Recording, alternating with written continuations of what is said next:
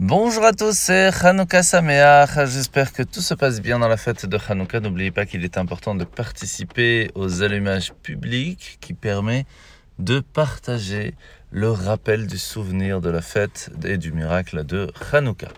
Alors nous sommes aujourd'hui le 26 du mois de Kislev et nous commençons le deuxième chapitre du Tanya. L'Anmour nous a expliqué hier que chacun d'entre nous a une âme qui lui permet de vivre, de prendre des décisions, des décisions avec euh, certaines parties qui pourraient être positives, d'autres un peu moins, comme par exemple la colère ou autre, puisque nous avons les quatre éléments qui permettent la création de la personne. Sauf que cette même âme est aussi présente chez les animaux, aussi chez les végétaux. Chacun a son niveau de vie, mais en tout cas elle est présente, c'est ce qui permet de faire que on a besoin de quelque chose pour pouvoir vivre, que ce soit de manger, de dormir ou autre. Par contre, lorsque Adam et Chava ont été créés, Hachem leur a insufflé une âme vivante, une âme qui est une partie de Dieu.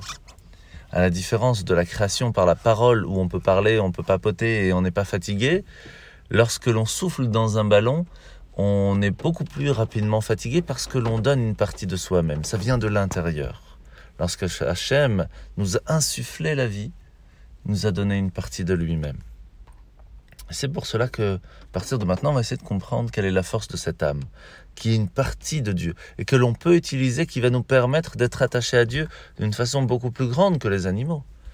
on le voit directement, que ce soit par la façon de vivre, par, par euh, la façon de compréhension, par le but que l'on peut mettre par ses actes. On ne vit pas que par les émotions, sinon ce serait une vie animale. Et c'est là qu'on va essayer de comprendre la différence et la chance que nous avons d'avoir cette âme divine qui se trouve en nous. Nous sommes aujourd'hui dans la mitzvah négative numéro 120, le fait que chaque korban, eh bien, il y a un moment de péremption, un peu comme euh, sur les bouteilles ou autres, il y a une date maximale. Eh bien, le lendemain, on peut plus déjà les manger selon le, selon le sacrifice. Et c'est pour cela qu'il faut faire attention de, les manger au bon moment. La paracha de la semaine, somme parachat Miketz, où Pharaon, Paro, va être impressionné par l'interprétation de Yosef sur les rêves et va lui demander d'être vice-roi et de gérer ce problème en Égypte. C'est là qu'il va se marier avec Osnat et qu'il va avoir deux enfants, Ménaché et Ephraïm. Alors on sait que vivre en exil, de façon générale, comme Yosef qui est parti vivre en Égypte, on a deux soucis qui sont contradictoires. D'un côté, on doit garder les influences néfastes qui pourraient faire, nous faire oublier nos traditions. de l'autre côté, bah, on ne peut pas rester non plus sans rien faire. Il faut que notre lumière puisse illuminer notre environnement.